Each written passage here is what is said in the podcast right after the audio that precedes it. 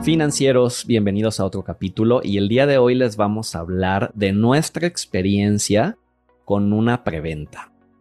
Alberto y yo decidimos en 2019 comprar cada uno un, departamento en una preventa y les vamos a platicar qué nos funcionó, qué no nos funcionó y nuestras recomendaciones para ustedes, tal vez qué haríamos distinto.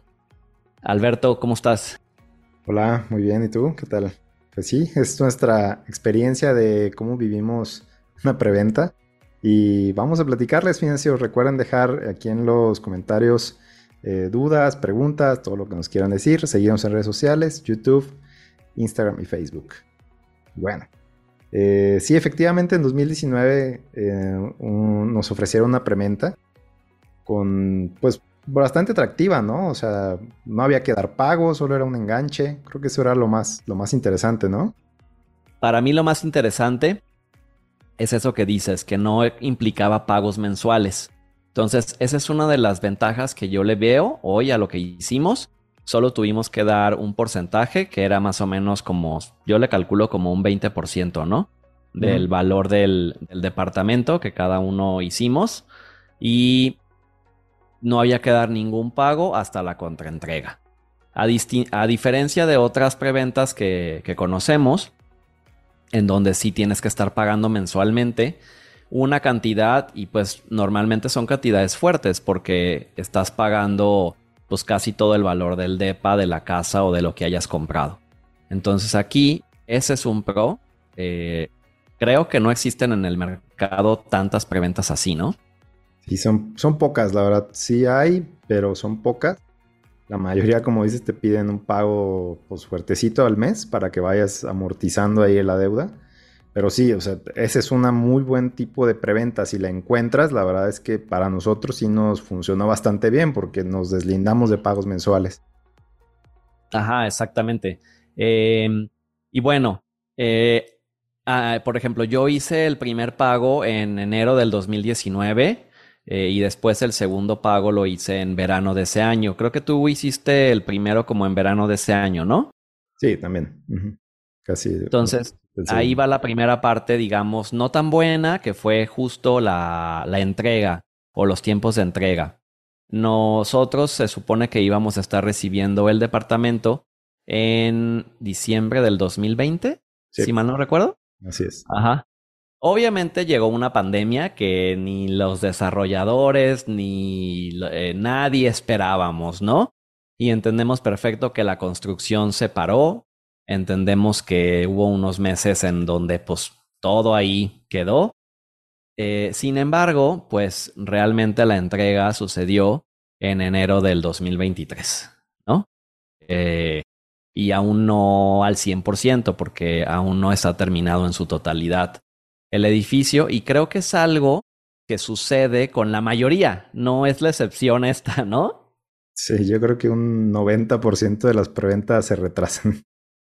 Yo creo que hasta más, o sea, porque yo en platicando eh, con personas y también en otras experiencias, siempre, o sea, creo que el retraso es algo común. Eh, de hecho, en, la, en el mismo contrato, porque cuando tú compras una preventa, lo que sucede es que firmas un contrato pues, eh, de compraventa, ¿no? de compraventa. Entonces, de compraventa, y ahí se te establece las fechas de entrega y se establece también como una prórroga. Haz de cuenta, si la fecha de entrega era enero del dos, de diciembre del 2020, la desarrolladora tiene una prórroga de seis meses. Es decir, hasta junio del 2021 y puede, por cualquier cosa, pueden entregar y no te van a pagar ninguna penalización. ¿Correcto? Correcto. Sin embargo, eh, si pasa de esa fecha, sí, existe, sí existirá una penalización. Ahí financieros es donde les recomendaríamos que chequen muy bien cuánto es, porque pues la mayoría de las inmobiliarias me ha tocado ver, eh, pues sus penalizaciones son muy bajitas. O sea, a veces no es ni la inflación y tú ya le metiste una buena lana. Entonces, si la penalización es 1, 2% al año o 100 pesos diarios o cosas así, pues, o sea, pueden, imagínate que se tarde cinco años en entregarte y tu dinero ahí sin ganar.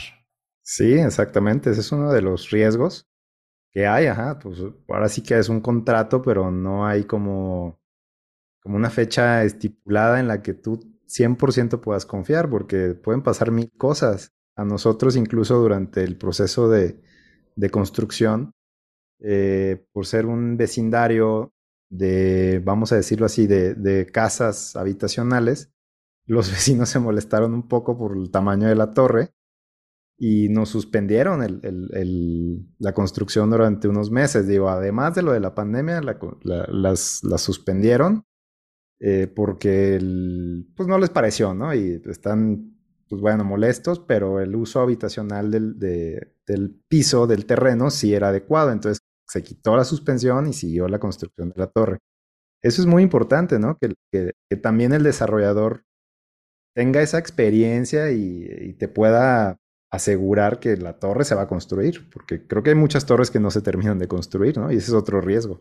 Sí, hay elefantes blancos por ahí en todas las ciudades donde pues no hay uso de suelo y no se terminan, ¿no? Y en este caso, como tú dices, yo ya no me acordaba de eso, pero sí, pues es una zona habitacional donde son puras casas, no hay torres, hasta no había hasta el momento. Y prácticamente era yo creo que de las primeras que, que se están haciendo ahí. Eh, y pues obviamente todo cambio hay resistencia. Entonces, pues hubo resistencia de los vecinos, ¿no? Eh, otro punto para mí importante, fuera del, o, una ventaja, es la confianza.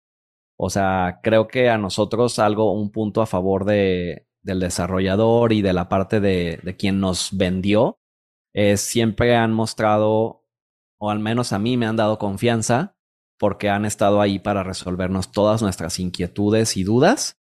Y con todo y estos baches, ¿no? O sea, a ver, pues está pasando esto, pero no te preocupes, porque pues nosotros tenemos los permisos, o sea, lo vamos a hacer, ¿no? Y estamos atrasados, pero no te preocupes, vamos a negociar las penalizaciones, o sea, no sé, yo al menos siempre me sentí que me estaban, como, se, como dicen, dando la cara, ¿no? Sí, exactamente, nunca hubo como, no me contestan, no me dicen qué va a pasar, al contrario, incluso la comunicación era constante y eso, como dices, nos dio mucha confianza. Eso es importantísimo, ¿no? sentir ese clic con, con, la persona que te está asesorando, vamos a decirlo así, que tú sientas esa buena vibra, ¿no? Que digas, bueno, pues me entiendo y se ve que esta persona va a responder por cualquier cosa, eso también súper importante. Sí, porque yo creo que hoy en día hay muchas, desafortunadamente hay muchas personas, pues a lo mejor no con tan buenas intenciones, ¿no? Entonces, híjole, ahí ganarle a, a, empresas gigantescas o abogados, pues de entrada ya estás perdiendo dinero, no meterte en broncas. Exactamente. Entonces, sí, digo, uno de los, de los siguientes puntos que yo pondría es ya que nos entregaron, digo, ya, ya que tienes el DEPA y que vamos asumiendo que todo salió bien, ¿no? O sea, esos son los riesgos de, de invertir una preventa, que no se construya la torre, que tarden más, que la suspendan, o sea, claro que existe, ¿no? Incluso me acuerdo por ahí, me, contaron de que cuando estaban haciendo los sótanos, si le, a veces hay mantos acuíferos, o sea, y son rollos. Pero bueno, suponiendo que ya brincaste todo eso y está tu depa listo. ¿Qué sigue, no? O sea, ¿cuál es el, en este paso es en el que ahorita justamente nos encontramos nosotros? Y es por eso que estamos grabando este episodio. ¿no? Aquí es como que lo que viene después de, ¿no? Es el siguiente paso. Sí, para mí, o sea, lo que viene pues ya son las entregas donde ya toca pagar, en nuestro caso, el remanente. Eh, normalmente cuando ya hay escrituración, se puede hacer con un crédito hipotecario, muchas personas hacen eso, pero mientras no exista escrituración, no se puede pagar con crédito hipotecario. Y aquí pues también nuevamente viene el tema de cómo negocias con, con el desarrollador y pues de qué, tanta confianza hay, ¿no? Para poder hacer los pagos, eh, porque a lo mejor si aún no está la escrituración, eh, pues tú quieres usar ya el DEPA, pero no puedes, o sea, porque no lo has pagado o ya en en este caso sí ya lo puedes usar porque llegaste a un acuerdo. Eh, pienso que es nuevamente la confianza, nuevamente saber que al momento de las entregas, pues tampoco todo es tan, para mí, tan color de rosa como lo, como todo mundo lo pinta de que, ay, si lo voy a, me lo entregan e inmediatamente lo voy a rentar. Porque el, este episodio está siendo grabado en junio del 2023 y yo tengo prácticamente cuatro meses eh, y mi el DEPA no se ha rentado.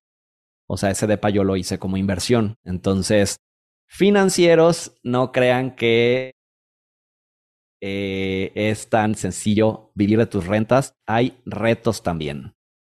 Exactamente. Sí, no, es como lo pintan, que compra y, cómpralo y lo rentas y que se pague con la hipoteca. Imagínate que yo lo que yo dijera lo tengo, lo voy a pagar con, con la renta y que tengo que pagar hipoteca y no lo he rentado. Tendrías cuatro meses de déficit.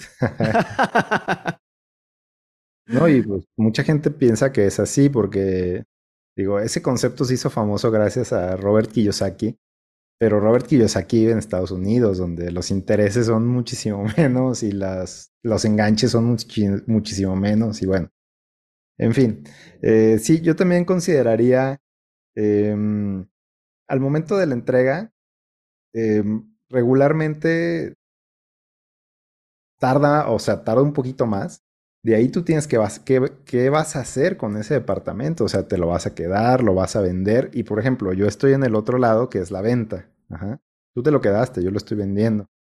Y aquí es como, ok, a ver, el cliente, pues obviamente tiene que traer un buen enganche porque te pide el banco un buen enganche. Segundo es agendar las citas, oye, que me buscó tal persona, que te ofrece tanto, porque incluso ya tuvimos una oferta, eh, la cual no se concretó, pero ya tuvimos una oferta y se les tira y afloje. Y oye, es que el cliente quiere pagar con un crédito y quiere pagar así, en fin. También, digo, al día de hoy no se ha vendido el DEPA, tarda, creo que va a tardar un poco más. O sea, si tú estás de mi lado de la venta, va a ser más tardado que rentarlo. Que la renta, pues como sea, dos meses de renta y listo, ¿no? Pero la venta. Vamos, les, les contaremos financieros. ¿Qué sucedió primero? Si Alberto lo vendió o yo lo renté. a fin de cuentas, bueno, el lado bueno de esto, porque me imagino que están así como, ay, caray, pues entonces, ¿qué onda? Es que la verdad ganamos un buen dinero. O sea, no podemos decir que, que no fue una buena inversión. Al contrario, eh, se, se, obtiene una buena plusvalía y, el, y dicen por ahí que el riesgo pues tiene buenos rendimientos, ¿no? Mayor riesgo, mayor rendimiento. Nosotros corrimos un riesgo, claro, nos tocó una pandemia, pero al día de hoy yo puedo decir que fue una muy, muy buena inversión. O sea, lo que está evaluado hoy el mercado al DEPA, que invertimos, dices, wow, o sea, realmente sí me fue bien. Sí, exactamente. Tanto en, en el caso, por ejemplo, de, de, una venta, ¿no? O sea, tú hoy que estás decidiendo vender el departamento, pues estás, estás obteniendo una buena utilidad. En mi caso, que a lo mejor si más adelante lo vendo, también es seguro porque se pagamos menos. O sea, eso es un hecho. O sea, sí es cierto que, que suben de precio, ¿no? Y más si estás en ciudades con alta plusvalía o zonas con alta plusvalía, que también ahí el, el quien te vende el DEPA, pues te tiene que asesorar. O sea, es importante. Eh, entonces yo considero igual que sí es una buena manera de ganar. Y ahora, ¿qué les aconsejaríamos a ustedes si tienen intención de invertir en este tipo de, pues ahora sí que de inmuebles, ¿no? O sea, o a través de una preventa. Eh, mi primer punto es, pues necesitas tener una, un buen capital. O sea, esto no es como, a dinero, no es como, ay, pues sí, ya eh, lo uso mi crédito Infonavit no financieros. Aquí no hay crédito Infonavit porque tú tienes que pagar, eh, pues literal, de tu dinero. Un buen enganche, diría yo, tener una buena reserva y que no sea todo tu dinero, o sea, no, te vayas a gastar todo tu dinero en, en un enganche porque esto es, siempre, es muy riesgoso. O sea, preventa es riesgo y por eso te dan un descuento tan grande, porque hay un riesgo. Entonces, es como lo dijimos, es probable que no sea como tú piensas. Entonces, tienes yo creo que tener un colchón aparte, no uses todo tu dinero para pagar el enganche de la preventa. Fíjate que tocas un punto importante porque ayer hablaba con una, con una clienta de nosotros que justo me decía que estaban por comprar una casa y que estaban prácticamente, se iban a quedar en ceros. Dándolo todo. o sea, en cero se iban a quedar y creo que hasta a lo mejor pedir un poco prestado para las escrituras. Dije, es que eso no, o sea, no, no, ah, porque, porque lo típico es que es una muy buena oportunidad. Eh, eso es, o tiene distintas percepciones, o sea, porque sí puede ser una muy buena oportunidad, pero oportunidades, la verdad es que hay muchas y los riesgos de quedarte sin dinero, sin un fondo de emergencias, sin un seguro, pues ahí sí te puedes, puedes perder hasta la misma casa que estás comprando. Sí, porque te estás, te estás forzando a un límite en el que ya te quedas sin ahorro, sin nada. Sí, definitivamente no. Yo creo que es buena oportunidad para el que la vende, no para el que la está comprando. Entonces, sí, tengan cuidado. Eso, ay, también luego la gente es buena para vender, entonces ah, no te forces tanto en ese aspecto. Más, más con las preventas. Qué buen punto, ¿eh? Sí, este, entonces, bueno, tengan un, un capital financieros. ¿Y cómo tener un capital? Pues bueno, ya saben que ahí los podemos apoyar a realmente, a través de instrumentos que, que manejamos nosotros, a que ustedes tengan un capital. Porque pues esto hay que hacerse el hábito del ahorro, la inversión, y para eso son muchos productos financieros. Lo siguiente, paciencia, algo que de pronto más que a ti, a mí es algo que me, me faltaba de, ¿y cuándo? No, imagínense, o sea, pasaron dos años después de las fechas para que por fin lo tuviéramos. Entonces, armarse de paciencia, confianza y diversificación. Yo pienso que invertir en algo como una preventa, como bien dijiste Alberto, primero tienes que tener inversiones sin riesgo y algún fondo de retiro incluso, o sea, no comiences por lo riesgoso, comienza por lo seguro, para que así, si algo sale mal, pues no te quedes, pues literal, sin nada. Exacto, sí, porque si te sale algo mal, ahí estás ahora siendo un problema. Y sí, como dices, eh, pensar que va a haber un poquito, tener un poquito de ahorro por cualquier cosa que salga. Si, si te interesa esto, pero ahorita no es el momento para ti, yo te aconsejaría que, como bien dijiste, busques primero ahorrar en un instrumento del que te permita ganar a la inflación y ya después, ahora sí, con un buen capital, a la preventa. Claro. Em, y bueno, ya será tema de otro capítulo, pero ahí ya también les platicaremos un poco qué tanto negocio es rentar, porque yo estoy viviendo eso. Si es tan cierto vivir de tus rentas, que bueno, es una renta, ¿no? Pero qué experiencia estoy teniendo con un departamento. Eh, financieros, no sé, Alberto, ¿quieres agregar algo? No, eh, les contaremos, haremos otro capítulo actualizando esto y hablaremos sobre más experiencias que tengamos. Déjenos en sus comentarios si quieren alguna asesoría. Aquí abajo, en, bueno, en, tanto en Spotify como en YouTube, les dejamos nuestro contacto y gracias por escucharnos. Gracias a todos. Chao. Chao.